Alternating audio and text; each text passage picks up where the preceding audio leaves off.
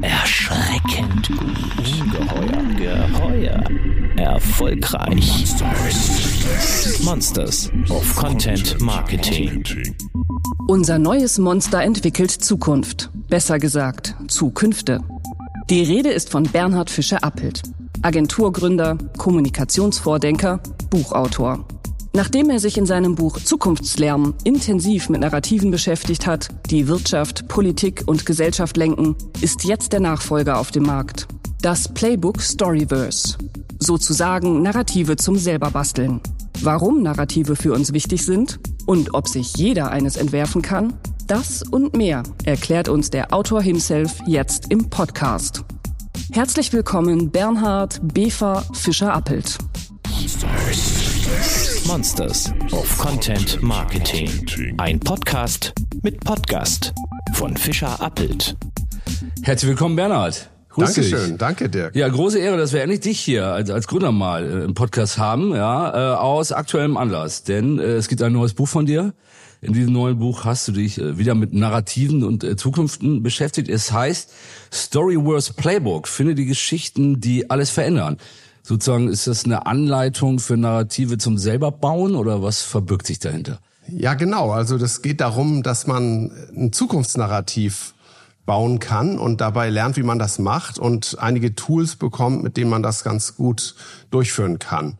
Ähm, heißt das dann, dass unsere Agenturdienstleistung, Agentur ein Stück weit überflüssig wird? Weil ich, wenn ich dein Buch aufmerksam lese und alles inhaliere, sind glaube ich so 240 Seiten, ne? Dann weiß ich ja, wie es geht, oder brauche ich uns gar nicht mehr?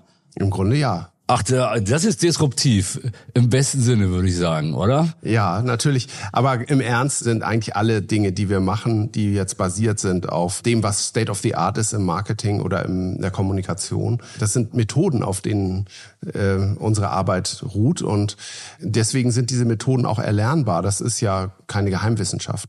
Also ein bisschen Lifehacks dahinter, oder? Da sind Lifehacks dahinter, da sind aber auch im Prinzip innovative Methoden dahinter. Das ist eine innovative Methode, die ganz neu ist. Die kann man lernen, man kann das auch selber machen, aber man kann das auch mit professionellen Dienstleistern machen. Gehen wir erstmal noch einen Schritt zurück zu den Basics, weil ich unterstelle einfach mal, das zeigt eure Diskussionen über das Thema Narrative, dass diese Basics vielen nicht so ganz klar sind. Denn Narrative sind ja nicht einfach nur Stories. In der öffentlichen Diskussion wird das oft gleichgesetzt, würde ich sagen, und oft vermengt. Äh, wo ist der Unterschied zwischen Story und Narrativ? Und wie würdest du ein Narrativ, sage ich mal, kompakt definieren? Ja, die Geschichte von dem Riesen Goliath, der von dem sehr viel kleineren David ähm, geschlagen wird, indem der eine Steinschleuder nimmt und damit seine Stärke überlistet, die ist uralt, ja, und dieses Muster dahinter, das Narrativ, dass der Kleine den Großen schlagen kann, dieses Muster ist sehr, sehr präsent in der ganzen Geschichte. Es gibt tausende von Geschichten dazu, wie der Kleine den Großen schlägt. Und das zeigt, dass die Wahrnehmung von Sinn häufig über solche Muster passiert. Und Narrative sind eigentlich Muster, die Sinnwahrnehmung konstruieren. Der amerikanische Traum zum Beispiel, ja, vom Tellerwäscher zum Millionär. Immer dann, wenn es um so ein Muster geht, muss man eigentlich gar nicht mehr viel erklären oder weitererzählen. Da braucht man gar nicht so viel Details. Und man hat den grundsätzlichen Sinn der Geschichte schon verstanden. Das heißt, die Story, würde ich mal so definieren, die Story ist eine sagen wir, Geschichte logischerweise, die auf dieses Narrativ einzahlt oder dieses Narrativ bedient würde ich so. Also ja, genau. zum Beispiel eine, eine Tellerwäscher zum Millionärgeschichte von irgendwem. Ja, genau. Wenn ich eine Geschichte erzählen würde, dass ich also letzte Woche auf dem Oktoberfest war und dann erzähle ich weiter, was da genau passiert ist. Gerne, wo ich da hingegangen bin, dann hast du wahrscheinlich schon ein Muster im Kopf, äh, was da so passieren kann und dann wartest du darauf, bis dieses Muster irgendwie aktiv wird in meiner Geschichte. Welchen Zweck soll so ein Narrativ oder so ein Muster erfüllen? Für mich als, als Privatperson, für mich als Unternehmen, als Marke, als NGO, whoever. Weshalb brauche ich eins? Ja, ich glaube, man braucht nicht ein Narrativ, sondern man ist in einem Bedeutungsraum unterwegs in diesem Storyverse, was ich in dem Buch beschreibe, also in einem Erzählraum. Es gibt nur so und so viele Möglichkeiten, Geschichten zu erzählen. Das ist nicht unendlich weit, das Feld, ja. Und ähm, im Grunde, wenn man die Geschichten, die erzählbar sind in dem, was man macht, dann kennt, wenn man die Muster kennt, in denen man unterwegs ist, dann kann man sehr viel bewusster sich eine Strategie überlegen. Nicht, wenn wir über Agenturen und Marketing reden, das hört sich auf jeden Fall immer kreativ an. Da ist also Kreativität ein ganz wichtiger Faktor dabei. Ja, es ist auch eher so ein jüngeres Feld, aktiver, dynamischer, innovativer. Ja, und dann geht's ums Machen, ums Verkaufen auch irgendwie. Und dieses Muster haben dann viele im, im Kopf. Und aus diesem Muster heraus kann man nicht so richtig, wenn es ums Marketing geht. Deswegen ist es ganz gut, wenn man so diese Muster, die einen umgeben, wahrnimmt. Aber was du ja fragen wolltest oder was du wissen wolltest, war auch, braucht man jetzt so ein Narrative im Brauch Sinne eines, eines Leitspruches, ja. eines Leitsatzes? Darum geht's ja auch bei einem Buch, dass man selbst sich so einen Leitsatz, ein Nordstern-Narrativ entwickelt, was für eine Zukunft steht, die man noch erreichen will dieser Leitsatz auch dazu, dieses Narrativ zu vermitteln, weil wenn ich ein Narrativ habe, das kann ja auch mal komplexer sein als vom Tellerwäscher zum Millionär. Ja. Ähm, dann brauche ich ja für einen Satz dann doch wieder einen Claim, obwohl das was anderes ist als Narrativ, um das Ganze zu vermitteln, was, was dahinter steckt, oder?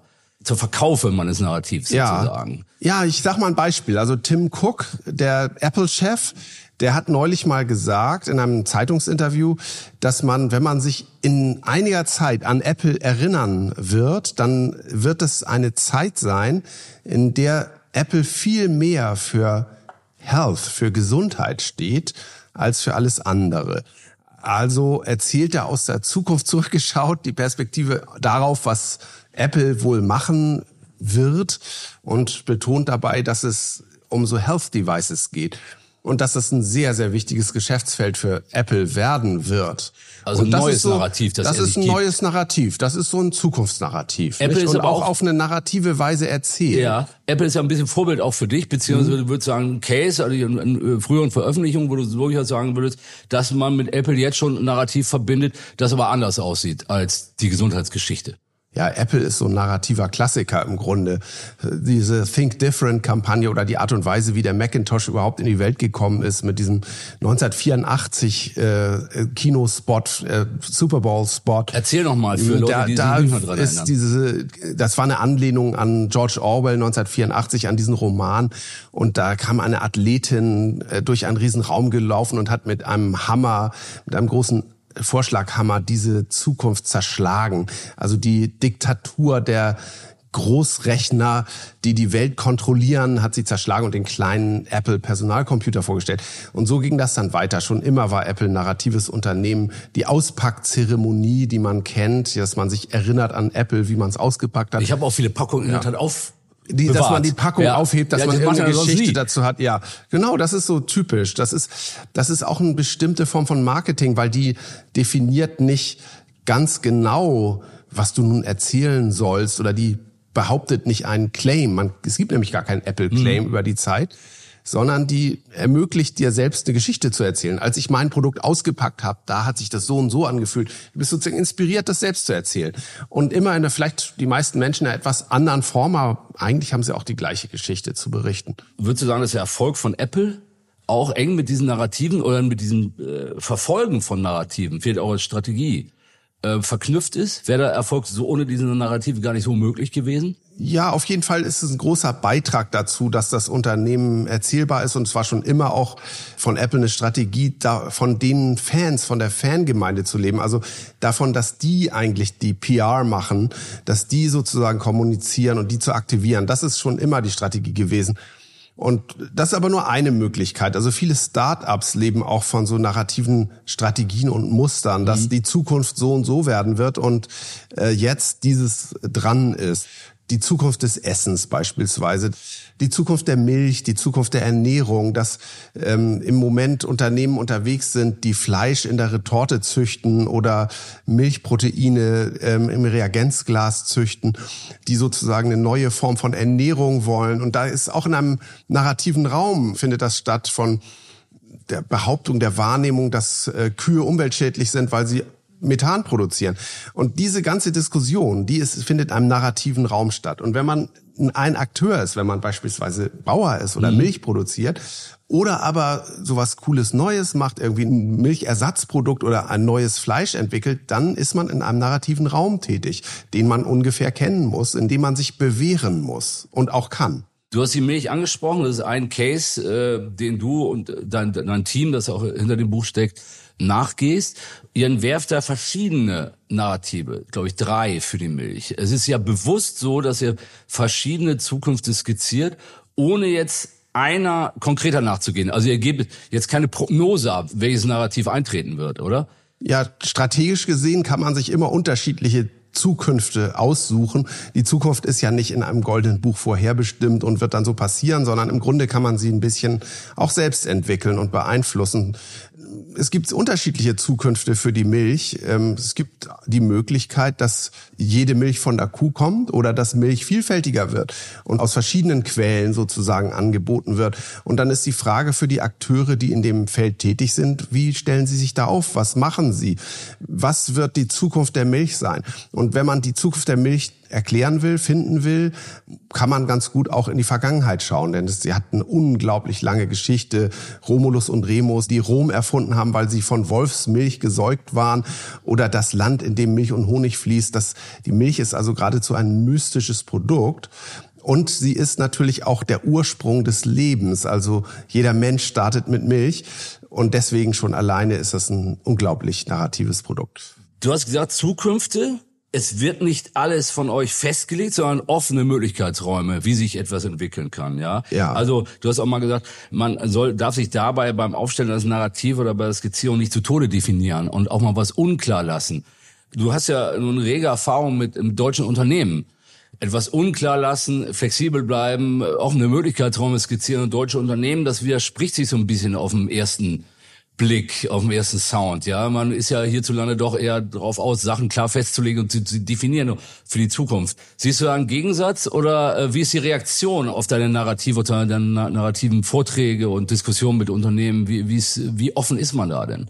Überhaupt für solche Möglichkeitsräume? Ja, in einem Land, das Ingenieur getrieben ist, in dem Chemiker weltführende Unternehmen betreiben, das sozusagen von Experten geleitet ist und Komplexität liebt, in einem solchen Land, da verliert man sich leicht darin, diese Komplexität zu erklären und zu glauben, dass in der tieferen Erklärung von etwas auch Überzeugung liegt. Und das ist aber nicht so. Überzeugung entsteht anders. Überzeugung entsteht auch durch Vereinfachung. Kein Mensch kann die Komplexität der Realität insgesamt sozusagen verinnerlichen, außer er wird zum Experte. Die meisten Menschen sind aber keine Experten, sondern nehmen die Welt oberflächlicher wahr und müssen sie in Muster sortieren. Und deswegen ist es so wichtig, gute Muster zu mobilisieren und richtige Muster zu mobilisieren. Also nicht faktenfrei Dinge zu behaupten und irgendwelche Thesen aufzustellen, die quer zur Realität stehen, sondern dieses Spiel der Vereinfachung in einer angemessenen Weise zu betreiben. Aber es geht nicht nur um Vereinfachung, es geht auch um Zukunft, also etwas zu machen, was in die Zukunft führt und das zu erklären. Und das ist immer auch eine Hypothese. Das ist eine Fiktion, wenn man so will, was in Zukunft passiert. Ähm, getreu nach dem alten Claim von der äh, Partei, äh, Zukunft geht uns alle an, äh, müsste man ja sagen, dass es um die Zukunft geht, müsste eigentlich jedes Unternehmen, egal ob großer Konzern, ob große Marke wie Apple oder Mittelständler, in der Lage sein, Narrativ zu entwickeln mhm. für sich selbst. Ist dem so oder anders gefragt, ein Unternehmen, das kein Narrativ für die Zukunft entwickeln kann, ist eigentlich schon am Ende? Fragezeichen. Ja, also wenn ich zuerst mal mit einer Partei anfange, dann haben die Grünen ja in der letzten Wahl erfolgreich behauptet, dass alle Politik Klimapolitik ist und damit haben sie einen recht großen Anteil von Wählern gefunden. Also keine absolute Mehrheit, aber doch einen deutlich zweistelligen Prozentsatz von, zumindest war das Narrativ relativ klar, was sie vertreten haben auch wenn sie es so explizit nicht gesagt haben. Sie haben so einen Claim mobilisiert, der hieß, äh, bereit, wenn ihr es ja. seid. Aber das eigentliche Narrativ dahinter war, dass alle Politik irgendwie auch Klimapolitik war. Ist das stärkste Narrativ aus deiner Sicht? Das war im letzten Wahlkampf ganz eindeutig das stärkste Narrativ, mit Ausnahme des äh, Kanzlernarrativs. Also es geht ums Regieren und wer ist der Kanzler. Und das hat wiederum der Olaf Scholz ganz gut gemacht, indem er letztlich nichts anderes behauptet hat, als der richtige Kanzler zu sein. Und da er das der Einzige war, der das in dieser Intensität behauptet hat, äh, hat man ihm da irgendwie auch geglaubt, jedenfalls eine Mehrheit. Aber du sprachst auch Unternehmen an. Genau, äh, wir wollten zurück muss eigentlich jedes Unternehmen, das eine Zukunft haben will, in der Lage sein, auch ein Narrativ zu entwickeln. Ja, insofern, als dass eine Zukunft immer eine narrative, ich nenne es jetzt mal Fahrspur ist. Mhm. Also es ist so, dass es so eine Entwicklungsrichtung gibt, die auch erklärbar, narrativ erklärbar bleiben und sein muss. Und je klarer diese Fahrspur ist, desto besser, desto stärker man, kann man dafür auch mobilisieren. Und äh, sozusagen Eindeutigkeit bei den Investoren erzeugen, bei den Mitarbeiterinnen und äh, eben Leute Menschen zu mitmachen. Soll der Narrativ alle, an alle Stakeholder eigentlich senden? Du hast mal ein bisschen auch von einem Shift gesprochen, von einer Customer zu einer People-Centricity. Also wir haben ja auch viel in der Vergangenheit, auch, auch an dieser Stelle gesprochen über den Bedeutungsgewinn von interner Kommunikation mhm. und Employer Branding und senden an die Leute, an die eigenen Leute, äh, sind auch da Narrative als Instrument sozusagen, um die eigenen Leute binden, Loyalität und Stolz zu, äh, zu stärken ins Unternehmen enorm wichtig. Also ist das eine sehr wichtige Zielgruppe mittlerweile für Narrative, die eigenen Mitarbeiter? Ja, total. Also das ist auch ungeheuer äh, schwierig und äh, komplex. Also nehmen wir mal als Beispiel die Rügenwalder Mühle oder auch ein, sagen wir, nehmen wir mal einen LKW-Hersteller. Bei der Rügenwalder Mühle ist es so, dass mittlerweile, das ist ja ein Wursthersteller, dass ein größerer Teil der Wurst vegan ist, über 50 Prozent. Und jetzt stellt man sich vor, dass also das Narrativ, dass man alle an einen Tisch bringen will, mhm. egal was sie essen, egal so der genau. Versöhner zu sein, das hört sich gut an, ist auch sicherlich mobilisierend, aber nach innen hin schon schwierig, weil da gibt's eben den klassischen Metzger, der gerne mit Fleisch arbeitet, dessen Lebensaufgabe die Verwertung tierischer Produkte sind. Und dann gibt's wahrscheinlich so ein paar Leute, die viel mit Soja arbeiten und ganz andere Kompetenzen mhm. haben. Und beiden eine Zukunft zu bieten und für beide attraktiv zu sein, das ist gar nicht so leicht. Das ist nicht nur einfach ein Spruch, sondern das das ist auch auf einer etwas tieferen Ebene beweispflichtig. Und deswegen ist es wichtig, dass man so ein Narrativ hat, alle an einen Tisch springen, dass sozusagen so eine Zukunftsstrategie ist, mhm. aber auch, dass die nochmal auf die Stakeholder äh, spezifisch durchdacht wird. Nicht jeder Stakeholdergruppe braucht genau die gleiche Variante der mhm. Message. Mhm. Die müssen das unterschiedlich verstehen. Rügen war das ein gutes Beispiel für ein doch starkes Narrativ, das sich auch in, in, in der Werbung ja äh, so niederschlägt. Das ist ja äh, am besten schmeckt, wenn es allen schmeckt, ist ja ein neuer Spruch von ihm. Mhm. Ähm, aus Compliance-Gründen natürlich offengelegt. Äh, ein Kunde von uns, äh, die Rügenwalder Mühle, Siehst du weitere aktuelle Narrative in der, in der, deutschen Wirtschaft oder auch anders gefragt, Resonanz von Kunden? Ist der Bedarf nach äh, Narrativen durchaus da in diesen doch transformativen äh, Zeiten, äh, in denen sich viel wandelt? Ja, der Bedarf ist auf jeden Fall da und es gibt auch eine Kontroverse darum, wenn ich mir beispielsweise einen Lkw-Hersteller anschaue, der heutzutage so einen Purpose hat, ähm, die Welt am Laufen zu halten weil das ist einfach wahnsinnig wichtig, dass die Logistik funktioniert und deren Grundlage sind auch LKWs. Ähm, ist eine wichtige Grundlage, damit die Welt überhaupt funktioniert. Aber äh, genauso wichtig wie dieses Narrativ ist, dass sich in die Zukunft ähm, eben auch klimaneutral darstellen muss. Dass es wichtig ist, diese Form von Mobilität neu zu erfinden. Und das ist eine große Aufgabe, wenn das ist ziemlich schwierig. Und dazu muss man nicht nur das Fahrzeug selber neu erfinden, sondern eigentlich das ganze System, das Energiesystem dahinter. Und dann, je nachdem, in welche Richtung das geht, kann man dann sagen, okay, wir werden in Zukunft vielleicht gar kein LKW-Hersteller mehr sein, sondern irgendwelche so Pods machen oder Transportation Systems und Devices. Und das kann in sehr unterschiedliche Richtungen geben. Da geht ein ganzer Blumenstrauß an strategischen Möglichkeiten auf. Das heißt, so wie du es gestellt hast, beeinflusst das Narrativ das Operative, nicht andersherum. Ja, das glaube ich schon, dass die Erzählmöglichkeit oder die Denkmöglichkeit für die Zukunft natürlich auch die Strategie heute beeinflusst. Deswegen ist das ein strategisches Tool. Man kann das machen, indem man von den Zahlen kommt und sich die Märkte errechnet, die Zukunftsmärkte. Aber das ist letztlich genauso eine Spekulation über Prognostik in Zukünften. Man kann aber auch den Erzählraum angucken und sagen, was ist eigentlich überhaupt denkbar und erzählbar mhm. in Zukunft und woran kann man Anleihe nehmen? Um nochmal kurz auf diesen Service-Aspekt, den dein Buch ja für seine Leser auch erfüllt äh, oder erfüllen soll, zurückzukommen. Kannst du mir ein paar Kriterien nennen? Gibt es sowas, die ein gutes Narrativ erfüllen sollte? Ja, ein gutes Narrativ muss offen sein, also eine Zukunft offen ansprechen und nicht total äh, abschließen. Sie muss einen fiktionalen Anteil enthalten, also eine Möglichkeit und keinen Beweis führen und sich damit auch unterscheiden von einem Ziel. Ein Ziel ist erreichbar oder beweisbar. Eine Zukunft ist eine Möglichkeit und die hat auch das Unmögliche in sich. Also etwas, was noch gar nicht so richtig geht. Das kann man mit einer Zukunft auch anpeilen, das Unmögliche, nicht nur das Mögliche.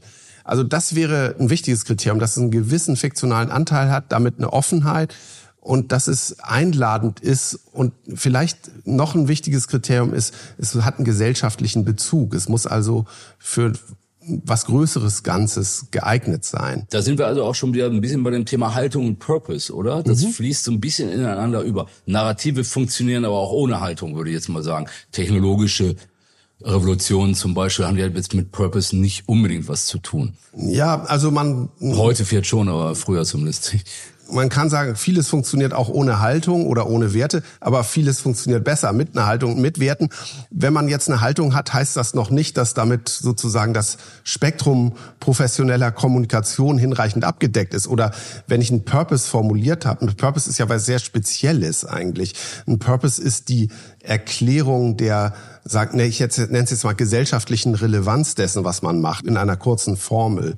Ja, dass der, der mhm. Purpose, den hab, vorhin habe ich einen genannt, nämlich wir erhalten die Welt am Laufen. Ja, das konnte Containerschiffsbetreiber sagen. Wir äh, erhalten die Welt am Laufen. Aber das heißt nicht, dass das ein gutes Zukunftsnarrativ ist, sondern das Zukunftsnarrativ wäre ja, wir erfinden die Containerschifffahrt neu, ja, oder wir, wir machen gar nicht mehr in Containern, wir machen es irgendwie anders, wir erfinden noch eine größere Kiste. Und also da gibt's an, gibt's noch andere Möglichkeiten für Zukunft. Deswegen ist aus meiner Sicht Narrativ etwas, was so transformativ ist und in die Zukunft führt, eine strategische Relevanz hat. Während ein Purpose vielleicht eigentlich nur erklärt, was man macht oder so einen, einen tieferen Sinn darin sieht. Das sind, das ist also ein Element von Kommunikation. Um diesen fiktionalen Anteil zu halten, ja. ein bisschen das Mögliche, das einmal sein kann, ist man ja gut beraten als Unternehmen dann dieses Narrativ auch ständig fortzuschreiben, oder? Gibt's, das gibt ja kein Endstadium, das dann sozusagen erreicht ist. Nämlich mhm. sagt, zack, Narrativ, Haken drunter, ist hingekommen. Ja, das ist beim Zukunft und Strategie ist man schon auf der längeren Welle unterwegs, also nicht so auf der ganz kurzen. Ich sag mal, wenn es ein Wahlkampf ist, dann ja. geht es um die nächsten vier Jahre oder fünf. Aber eigentlich muss man so vielleicht das Deutschland in fünf bis zehn Jahren anpeilen, wenn man über ein Zukunftsnarrativ redet. Ja, oder genauso ist für Unternehmen auch. Ich kann ja meine Ziele haben für die nächsten zwei, drei Jahre. Bei fünf Jahren wird's wird schon ambitioniert, so Ziele zu haben. Aber so ein Zehnjahresziel für ein Unternehmen, das ist, das ist, das ist schon im, eher im Bereich der Zukünfte, sagen wir mal. So. Für eine Partei zum Beispiel, als äh, angesprochen Wahlkampf, aber das, das grüne Narrativ, äh, alle Politik wird der Klimapolitik untergeordnet, ist ja für etwas, was bei den Leuten erst zu voller Reife und Beliebtheit in diversen Jahren führen könnte. So ne? ist das ist ja das wird uns wahrscheinlich eine Zeit begleiten, dieses Narrativ. Kann man und deswegen, fürchten deswegen ist es, äh, ist es auch gut, so was anzupeilen, was nicht in drei Monaten erledigt ist. Sich also nicht irgendwelchen schnellen Moden zu unterwerfen. Apropos Politik, wir haben ja gerade diesen unseligen Krieg in der Ukraine, da wird in Medien gerne vom, vom Krieg der Narrative oder Kampf der Narrative gesprochen. Welche Narrative prallen da für dich aufeinander? Ja, es gibt ja das Wort, dass der schnellste Verlierer im Krieg die Wahrheit ist und Krieg ist natürlich ein besonders äh, Szenario für Erklärbarkeit und Sinndeutung auch deswegen, weil äh, die journalistische Informationslage über die Realität meistens relativ schlecht zu erreichen ist. Also Dinge sind schlecht überprüfbar. Wir kennen das durch solche Sprüche. Früher im Irakkrieg, ne, cleared by US military und heute dieser Spruch kann nicht unabhängig überprüft werden. Mhm. Das steht dafür. Und im Krieg sind so Sinndeutungen groß, die von den Parteien ausgelöst werden, von den Kriegsparteien. Die Russen sagen, wir wollen hier den Faschismus äh, schlagen. Und die andere Seite äh, bemüht das Bild des äh, Freiheitskämpfers stellvertretend für die ganze Welt äh, sind wir hier an der Front. Und diese beiden Narrative sind natürlich aus meiner Sicht nicht gleichwertig, weil das eine ist eine klare Lüge und das andere ist, und dafür gibt es eigentlich auch keinen Beleg, und das andere ist eher berechtigt. Aber es ist ein, ein Konflikt, in dem Narrative bemüht werden. Und äh, deswegen sollten auch alle, die so eine Situation beobachten, sich dessen klar sein, dass es hier um eine Konstruktion von Sinn handelt und nicht um die Wahrheit. Und deswegen muss man so ein bisschen kritisch bleiben dabei. Aus unserer Wahrnehmung befindet sich Zelensky, ähm, also der ukrainische Präsident, ja auf einer klassischen Heldenreise. Ähm, Wenn es am Ende natürlich ein positives Ende gibt, was der Heldenreise ja eigentlich immer immanent ist, diesem Storytelling, klassischen Storytelling-Muster eigentlich, ne? Ja. Würde ich, würde ich schon so sehen. Widerstände überwinden, bislang noch mit offenbar positiver Zukunft möglicherweise. Ne? Schauen wir mal, wie diese Heldenreise dann ausgeht. Wir kommen nochmal auf das Playbook Storyverse äh, zurück und die einzelnen Cases oder Beispiele, die er da entworfen hat. Milch hatten wir schon. Ein anderes Beispiel, das ich so originell finde, ist Joey Kelly. Das hat mich jetzt überrascht, dass ihr für den zukünftig beziehungsweise Narrativ entworfen habt. Wie kamt ihr darauf? Und wie sieht da der Möglichkeitsraum aus? Ja, ich habe selber mal ganz äh, zufällig so einen Vortrag von ihm gehört und ich fand es so inspirierend, ihn als Person aufzugreifen, weil er selbst sein eigenes Narrativ so kultiviert. Der, diese Kelly Family, das sind ja Straßenmusiker, die aus Irland kommen und äh, dann im Prinzip immer wieder neu diese Entwicklungsreise als Straßenmusiker durchleben. Also aus dem Nichts kommen, mit nichts, äh, von nichts lebend und dann das Geld im Hut sammeln, Musik machen, erfolgreich werden. Und dieses Muster leben die meisten dieser Familie immer wieder neu aus. Sind mittlerweile haben sie es natürlich bis zu Weltstars geschafft und sind mediale Persönlichkeiten. Und doch ist das, was Joey Kelly macht, immer noch in diesem Muster unterwegs. Mittlerweile läuft er Triathlons und Marathons und klettert auf die Zugspitze und reist durch Südamerika. Aber immer wieder fängt er mit nichts an, äh, sammelt das Geld im Hut. Das wird aber so getrieben auch Held, irgendwo, oder? Äh, so wird es auch getrieben natürlich. Ja, das ist auch, sagen wir mal, eine Form von medialer Erwartung, aber trotzdem bedarf es einiger Kreativität, sich in diesem Muster immer wieder neu zu erfinden. Er könnte ja auch sagen, ich gehe in ein ganz anderes äh, Muster oder so. Mhm. Aber es ist natürlich besser als Mensch erkennbar zu bleiben und verstehbar zu bleiben, ähm, auch wenn dazu natürlich Brüche gehören und auch gerade Kontraste. Du hast eben diese Heldenreise erwähnt. Ich meine, der, ein klassischer Kriegsheld Winston Churchill, der ist direkt nach dem Krieg abgewählt worden, obwohl er, äh, sagen wir mal, singulär die Figur ist, ohne die es Europa heute so nicht mehr gegeben hätte, weil der hat gesagt, wir leisten Widerstand gegen die Nazis und das war nicht leicht. Äh, das hatte einen hohen Preis in England. Ähm, und, aber trotzdem haben sie ihn dann direkt wieder abgewählt. Oder John F. Kennedy, der ja sozusagen der, der Mr. Supernarrativ ist, also der eigentlich das, das Vorbild ist für so narrative Strategien, das Große mit seinem Spruch, dass er für die Mondreise, nicht? New Frontier, die neue Grenze, die amerikanische Grenze, mhm. die man nicht mehr weiter nach Westen verschieben kann, ins Weltall zu schieben. Ähm, und der ist halt gestorben, ermordet worden und dadurch natürlich auch erst richtig zum Helden geworden, nicht? Hinter New Frontier, das hast du auch geschrieben, befand sich jetzt gar keine groß angelegte Strategie. Das war eine Äußerung von ihm, eine Idee, die entworfen wurde aus ähm, eher aus wirtschaftlichen Gründen letztendlich auch Satelliten und und so weiter. Zeigt das eigentlich, dass man gar nicht mal unbedingt so strategisch bei der Entwicklung des Narrativs sein kann, sondern auch genialen starken Einfällen einfach Impulsen folgen kann dabei. Ja, also, das hat sicher mit guten Ideen zu tun. Ähm, ob die Ideen so im Impuls oder Affekt entstehen, weiß ich nicht so genau. Der hat selber sehr sorgfältig an dem Instrument staatstragende Rede gearbeitet. Das war sein eigentliches Werkzeug. Der hat monatelang, ich habe mir das selbst mal angeguckt im Kennedy-Archiv, monatelang mit mehreren Teams von Redenschreibern an diesen Reden entwickelt, auch an den Kernbegriffen und bis zuletzt daran geschliffen. Nur seine Strategie war so ein Begriff wie New Frontier, die ein strategisches Motiv ist, das nicht so einzuhämmern, also nicht tausendmal zu sagen und dann noch zu plakatieren und dann noch ein, eine Broschüre dazu machen und dann noch ein Webauftritt oder so, sondern äh, das sozusagen sich selbst entwickeln äh, mhm. zu lassen. Seine Strategie war ja mit dem Weltall, da könnte man ja sagen, ist ja irgendwie lustig im Nachhinein irgendwie die Zukunft eines Landes ins All zu verlagern. Aber es war schon so, dass das Land erhebliche soziale Probleme hatte, Anfang der 60er Jahre des letzten Jahrhunderts. Und es brauchte so eine Art neue, also man kann diese Probleme ja nicht immer einfach lösen. Wir haben da versucht, dann die Universitäten zu öffnen für die schwarze Bevölkerung und sie haben vieles getan, um anderen Identitäten mehr zu ermöglichen und faireres Land zu werden und auch sozial gerechteres Land zu werden. Das kann man alles im Einzelnen bewegen, aber es hilft natürlich auch, so eine große Idee zu haben. Manchmal ist die große Idee, die die Menschen vereint, nicht unbedingt da, wo das Problem sitzt, mhm. nämlich an der sozialen Seite, sondern es kann auch, so ist ja auch Fußball, nicht? Das mobilisiert Menschen auf eine äh, starke Art und Weise für etwas, was vielleicht an anderer Stelle ein Problem ist und hilft damit auch was zu lösen, was nichts mit Fußball zu tun hat. Und das ist, das ist eine starke Kraft auch, die man mobilisieren kann bei Identität und auch muss. Man man muss sowas machen, man muss Dinge tun, an die Menschen glauben können. Es ist bereits ein zweites Buch zu dem Thema. Das erste Buch hieß Zukunftslärm, mhm. auch vor gar nicht allzu langer Zeit erschienen, also quasi ein Powerwriter. Du hast auch in Harvard zu dem Thema geforscht, Zukunft und Narrativen, bevor die Pandemie dem ein äh, etwas früheres Ende setzte, aber trotzdem äh, intensive Forschungsmonate dort gehabt.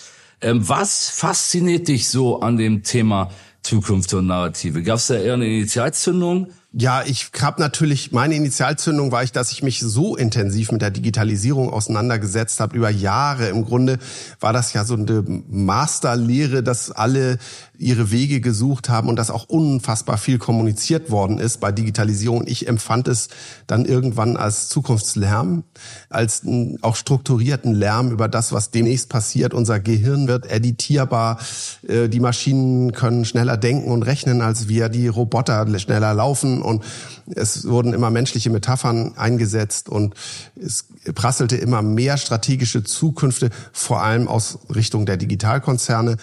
Und das finde ich natürlich total spannend. Einerseits bin ich ja Teil dieses äh, Spiels. Ich wollte aber andererseits auch mal gerne tiefer gucken. Was sind die Mechanismen dahinter? Wie kann man das entschlüsseln? Was denkt die Wissenschaft dazu?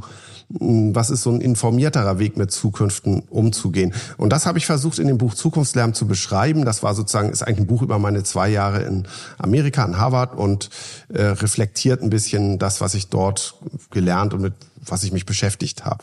Und jetzt das Buch über Storyverse, das ist eher so auf der Ebene des Machbaren. Also das, das liefert eigentlich so eine Anleitung, wie man das ganz konkret umsetzt. Das andere ist die Basis und jetzt kommt mhm. zum selber machen. Genau. Sozusagen. Sag mal, wieso bist du da mal nach Harvard gegangen? Harvard, klar, kennen wir. Äh, Elite-Uni, gab's da einen Lehrstuhl oder Koryphäen, die sich mit diesem Thema konkret schon beschäftigt haben? Oder was hat dich dahin geführt? Ja, ich war bei so einer indischstämmigen Professorin, Sheila Jasanov, die äh, sehr, sehr kritische äh, Lehre entwickelt hat, die man in, auf Deutsch mit Technologiefolgenabschätzung äh, bezeichnen könnte, aber eigentlich viel mehr Science and Technology Studies, also wie interagiert äh, Gesellschaft mit technologischen Zukünften.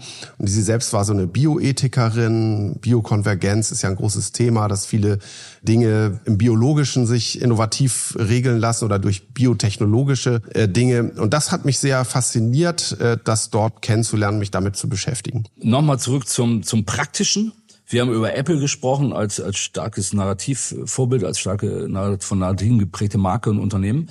Ähm, wenn du jetzt so einen Narrativ-Oscar vergeben könntest oder einen stiften würdest, wer würde den gewinnen? Ist das dann Apple oder gibt es auch jemanden, der da das noch top aktuell ja, eine, die man am meisten diskutieren muss und um den man gar nicht rumkommt, ist natürlich Elon Musk, der selbst sich so Zukünftigkeit konstruiert hat und für Zukünftigkeit steht und das auch ja auf bemerkenswerte Art und Weise geschafft hat, eine ganze Industrie zu revolutionieren. Denn die Autoindustrie ist anders geworden, seit er da ist und er hat es schon irgendwie auch verursacht, dass Elektromobilität äh, zum Paradigma geworden ist, obwohl er das gar nicht erfunden hat. Er ist ja nur dazugekommen bei Tesla. Er ist ja keiner der Tesla-Gründer.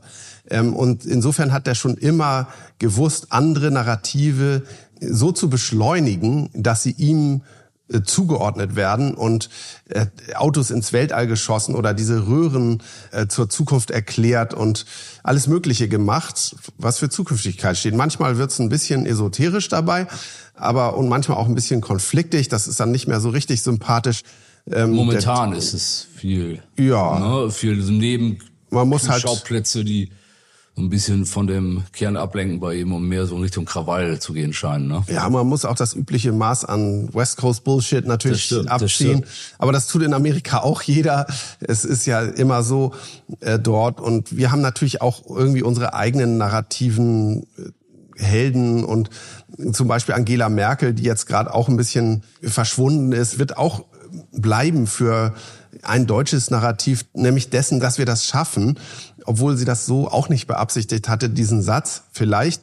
Aber sie, sie hat das ja bewusst vermieden, im Grunde solche Sätze zu produzieren, bis es ihr irgendwann mal in diesem emotionalen, dieser Gemengelage 2015 so rausgerutscht ist und dann auch aufgegriffen worden ist. Und nun wird sie dafür auch ein bisschen bleiben. Und es ist ja so ein deutsches Narrativ. Das klingt ein bisschen angestrengter. Wir schaffen das. Es scheint ja so, als ob wir ein Problem hätten, ein großes Problem, was wir lösen müssen. Aber wir können es auch lösen.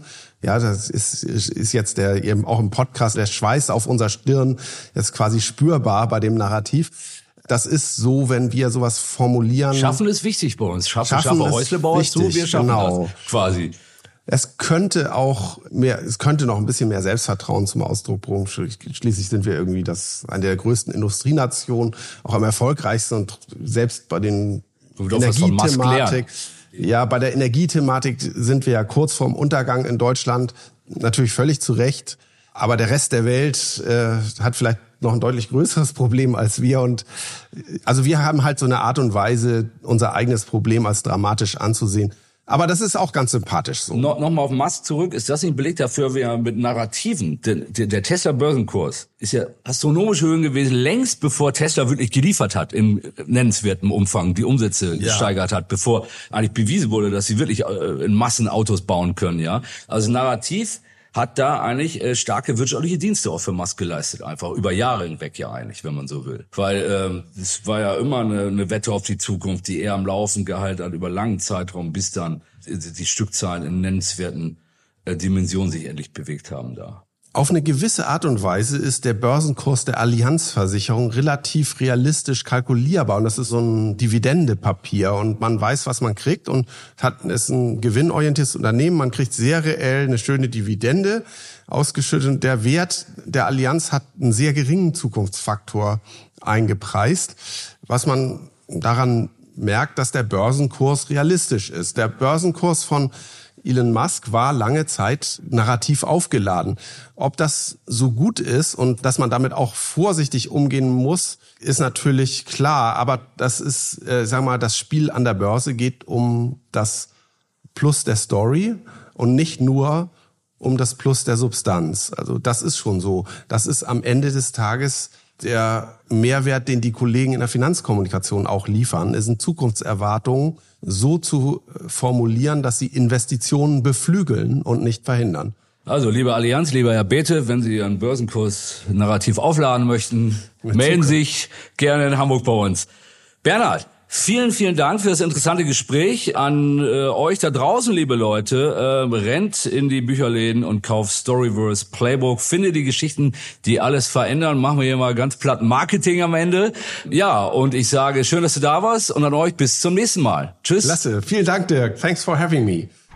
Bis zum nächsten Podcast mit Podcast für weitere Monsters of Content Marketing. Schaut nicht unters Bett. Schaut unter www.fischerappelt.de